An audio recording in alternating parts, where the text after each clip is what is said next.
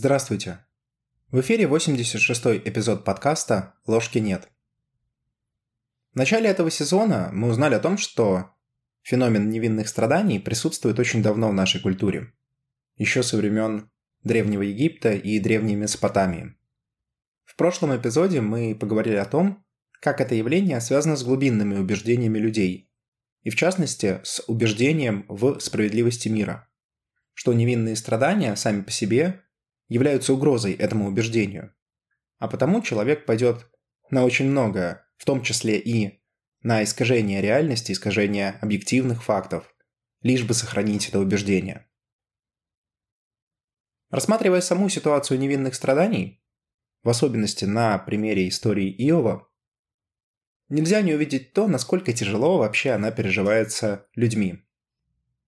В академической психологии, кстати, есть даже специальное понятие, понятие критической жизненной ситуации, под которую этот феномен, это явление очень хорошо подходит. Но тут можно задать себе вопрос, а что делает ситуацию невинных страданий такой невыносимой для людей? Конечно, есть э, банальный ответ из предыдущего эпизода, что эта ситуация задевает наши глубинные убеждения и установки. А любое такого рода изменение всегда переживается тяжко. Но давайте все же попробуем рассмотреть явление целиком. Итак, давайте сфокусируемся сначала на следующем вопросе. Какие характерные свойства есть у переживания невинного страдания? Но ну, прежде всего, если вы посмотрите в литературе, то чаще всего эта ситуация возникает неожиданно. Вот, например, в случае с Иовом. Завязка возникает на небесах в результате спора Яхве и Сатаны. С точки зрения Иова, предусмотреть такое развитие событий было невозможно. Ну как можно придумать, что возникнет вот такой спор, в результате чего из-за действия Сатаны или из-за действия Яхве Иов потеряет, в общем-то, все, что имел. Да, иногда некоторые люди рассматривают негативные сценарии своего будущего, предполагая, какие неприятности могут произойти. Но редко мы рассматриваем ситуации, которые Насим Талеб называл «черными лебедями». Мы их не рассматриваем как раз потому, что мы о них не знаем и никак не можем узнать. В этом смысле неожиданность – это одна из ключевых характеристик любой критической ситуации, и в частности ситуации невинных страданий. Если, кстати, спуститься с небес на землю от истории Иова к историям обычных людей, то будет наблюдаться абсолютно та же самая картина. Невинные страдания возникают как гром среди ясного неба, когда что-то начинает происходить. И это что-то очень сильное и очень эмоциональное. Кстати, если рассмотреть статистические данные, то большинство людей связывает ситуацию невинных страданий с двумя типами событий. Первое – это разрыв романтических отношений, а второе – это физическое или психологическое насилие или абьюз – из здравого смысла и обыденного жизненного опыта понятно, что объединяет эти ситуации. В тот момент, естественно, когда они происходят, а не тогда, когда мы их оцениваем. Все эти ситуации обычно нежданно-негаданно. Да, мы можем в глубине души что-то подозревать и даже, может быть, чему-то готовиться. Но само событие всегда происходит внезапно. Но что в этом плохого? Ведь в конце концов, многие люди любят, например, сюрпризы. Мы же не страдаем из-за какой-то спонтанности, которая возникает в нашей жизни, или сюрпризов. Здесь на самом деле есть несколько существенных отличий. Первое, самое очевидное, что мы не страдаем от тех спонтанностей, которые приносят нам положительные эмоции. И в этом смысле ситуация невинных страданий явно не из такого числа. Но есть и второе важное отличие. Ситуация невинных страданий характеризуется еще и тем, что люди, которые в нее попадают, абсолютно не знают, что делать. Вообще, это, наверное, одна из самых сложных ситуаций, в которую может попасть человек. Ситуация, в которой нет алгоритма действий. То есть, с одной стороны, есть нечто неожиданное, что вызывает очень сильную эмоциональную реакцию, а с другой стороны, мы абсолютно не понимаем, что с этим делать. Ни на бытовом, ни на эмоциональном, ни на когнитивном уровнях. И, естественно, это не может не вызвать страдания. Ситуация кажется несколько фаталистичной. И тогда возникает разумный вопрос, а как из такой сложной ситуации вообще выходят люди? Ну ладно, там полубоги, полугерои типа Йова или какие-то литературные персонажи типа персонажей Достоевского. А что делать обычным людям? Вот на эту тему я как-то проводил научные исследования, и логика исследования, его дизайн был достаточно простой. Я расспрашивал разных людей о том, как они справлялись с соответствующими переживаниями, соответствующими событиями. В итоге мне удалось выделить несколько способов, которые используют люди. Однако перед тем, как перейти непосредственно к этим способам, я хочу сначала заметить следующее, что ситуация невинных страданий – это на самом деле очень долгая ситуация. Самая небольшая по длительности ситуация невинных страданий среди тех, о которых я знаю, составила 6 месяцев – то есть 6 месяцев человек страдал и не мог с этим никак совладать. Были случаи, когда люди страдали и десятилетия. То есть в общем и целом ситуация достаточно фундаментальна, и она занимает существенную часть жизни. Почему так происходит? Почему ситуация невинных страданий так долго продолжается? На мой взгляд, здесь ответ в следующем невинные страдания разрывают целостность нашей жизненной истории. Это сейчас прозвучало несколько сложно, поэтому я попробую пояснить. В психологии есть так называемый нарративный подход, когда исследуются не какие-то отдельные события, а исследуется жизнь человека в целом, в виде тех историй, которые сам этот человек и рассказывает. И было выяснено очень интересная особенность, что мы, когда рассматриваем свою историю, свою биографию, мы сплетаем ее в единую, интегративную, целостную жизненную историю. Все важные события, которые с нами происходили, обычно вписаны в нее. Обычно всегда у нас есть объяснение этим событиям, объяснение изменениям, которые происходили как в окружении, так и с нами самими. Психологи, работающие в нарративном подходе, они очень сильно как раз котируют вот эту самую жизненную историю и ее целостность. По их мнению, наша личность нуждается в такой истории. Без такой истории мы просто бы не смогли нормально и нормативно существовать. Как только с историей что-то происходит, сразу же возникают проблемы. Так вот, ситуация невинных страданий, по сути, разрывают эту историю на две составные части. То, что было до события, и то, что было после. Человек не понимает, что с ним происходит. У человека нет объяснений этому событию. Ну, потому что иначе страдания не были бы невинными. Невинные страдания, которые нельзя, по крайней мере, в моменте объяснить. И поэтому наша жизненная история разделяется, она перестает уже быть согласованной, интегративной, целостной. И сам по себе вот этот факт доставляет нам огромный стресс. Поэтому эта ситуация продолжается долго. Потому что жизненную историю мы сплетаем на протяжении всей нашей жизни.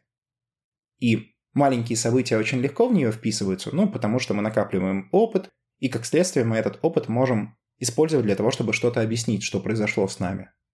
Но когда происходит что-то крупное, с чем мы раньше не сталкивались, у нас нет объяснительных схем. Мы не понимаем ничего. И как следствие, нам приходится придумывать объяснения, а дальше учиться верить в это объяснение. А это требует времени. Вообще, когда мы говорим о жизненных историях, которые сплетают люди, ключевым ингредиентом здесь является понятие смысла. Мы не просто вписываем в единую историю все, что с нами происходило, и как мы менялись, а мы каждому важному событию в нашей жизни придаем определенный смысл. Где-то это может быть какой-то объективный смысл, где-то это может быть субъективный смысл, кто-то может делать это в рамках какой-то мифологии или идеологии, неважно. Важно, что когда мы рассказываем о своей биографии, любое событие, которое мы по тем или иным причинам выделяем в своей биографии, важно для нас и наделено смыслом.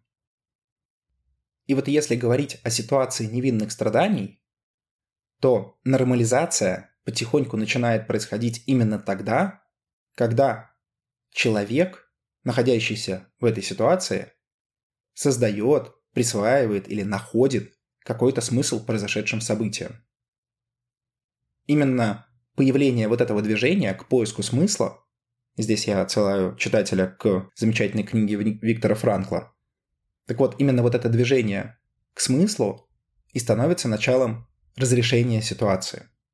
Тут у слушателя может возникнуть вполне разумный вопрос о том, а какие, собственно, смыслы находят люди. Вот здесь я тоже сошлюсь на результаты своих исследований. Как ни странно, эти смыслы кажутся несколько простыми и прозаичными, но люди очень долго к ним шли. И здесь я хочу подчеркнуть, что смысл – это не просто какой-то продукт наших размышлений. Посидели, подумали, нашли хороший смысл или придумали хороший смысл, назначили его себе и вуаля, проблема решена. Нет, смысл – это такой интегративный, интегральный продукт. В него нужно верить на разных уровнях. В него нужно верить и на уровне головы, в него нужно верить и на уровне эмоций, в него нужно верить и на глубинном, ценностном, морально-этическом уровнях. То есть смысл охватывает все сферы.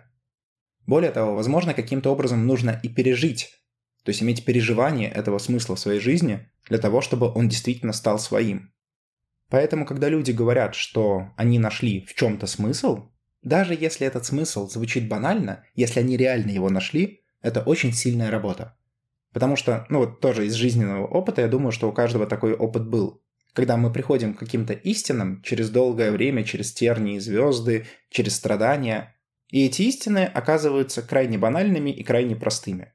И мы думаем в конце, а почему нельзя было так сразу? Ну, потому что нельзя. Тут, мне кажется, уместна еще одна аналогия, аналогия с героическим путем. Вот вспомните классический путь героя по Кэмпбеллу. Герой начинает у себя дома и, соответственно, уходит из дома, и герой возвращается домой. По сути, с точки зрения пространства ничего не поменялось. Возможно, даже в окружении, во внешних условиях героя ничего не поменялось. Но герой в эту же точку вернулся другим. Герой изменился. Как он изменился, не всегда можно сказать. Но то, что изменения есть, это факт. И эти изменения впоследствии проявляются уже на более прозаичных уровнях, например, на уровне поведения. Ну да ладно, давайте вернемся все-таки к нашему вопросу. Какие же смыслы традиционно находят люди в ситуации невинных страданий? Есть два ключевых смысла. Первый – это то, что люди говорят, что они стали сильнее после того, как пережили эту ситуацию. Один респондент даже процитировал избитую фразу Ницше о том, что то, что нас не убивает, делает сильнее. Можно сетовать и переживать на свою судьбу, а можно, как Феникс, возродиться из тех трудностей, которые нам подкидывает жизнь, и продолжить жить дальше, выбрав именно жизнь, жизнь в настоящем и, возможно, жизнь в будущем, а не жизнь в прошлом, которой, естественно, человек стремится, переживая вновь и вновь ситуацию невинных страданий. Еще раз хочу оговориться, что нельзя взять и назначить себе вот этот смысл. Ну, например, попали вы в похожую ситуацию и говорите, ну, я стану сильнее. Нет, процесс нахождения или конструирования смысла, даже такого смысла, это именно процесс. Процесс, требующий времени, ресурсов и соответствующих переживаний. К нему невозможно просто взять и перейти. Вот помните, в одном из эпизодов мы упоминали пять стадий горевания по Кюблер-Росс, как пережить любое тяжелое событие. Там стадии отрицания, гнева, торга, депрессии принятия. Да, конечно, эти стадии сейчас широко критикуются в психологии, и понятно, что есть ситуации, под которые эти стадии не подходят. Но тем не менее, даже вот когда мы говорим о ситуации невинных страданий, какие-то похожие стадии, быть может там не по этой модели, а по другой, так или иначе все-таки должны пройти. Если человек забивает на какую-то важную стадию, то ситуация не проживается. Нельзя разрешить ситуацию, просто сказав себе, что «я стану сильнее». Нужно быть готовым к тому, чтобы себе это сказать. Нужно позволить себе и отрицание, и горе, и торг, и депрессию, которая в случае данного явления будет стать очень сильно напоминать так называемую темную ночь души. После чего уже, собственно, можно переходить к смыслу и принятию. Стать сильнее это простой и понятный смысл. Но действительно его можно принять только тогда, когда пройдены предыдущие стадии. В противном случае, выражаясь словами Яхова из книги Иова, это всего лишь будут слова без смысла. Еще одним способом, о котором говорили достаточно часто респонденты, стало взросление. Люди говорили, что после переживания невинных страданий, после ситуации, они стали чувствовать себя более взрослыми. Говоря более психологическим языком, можно сказать, что по сути ситуация невинных страданий, ее проживание и совладание с ней отучивает человека от инфантильного взгляда на вещи в каких-то аспектах. Интересно, что у некоторых респондентов, с которыми я разговаривал, и которые выбрали именно этот смысл, пришли к этому смыслу, я заметил и темную сторону, которую связывают с взрослением. Это прагматизм и цинизм. Ну, то есть люди обожглись на чем-то, сделали выводы и не хотят повторять ситуации. По сути, из-за ситуации невинных страданий люди могут перестать верить во что-то доброе, светлое, хорошее и стать циниками. Я здесь подчеркну, что, несомненно, здоровый прагматизм в некоторых жизненных сферах, ну, например, в профессиональной жизненной сфере, зачастую это очень удобная адаптация. И ее полезно использовать. Она приносит свои дивиденды.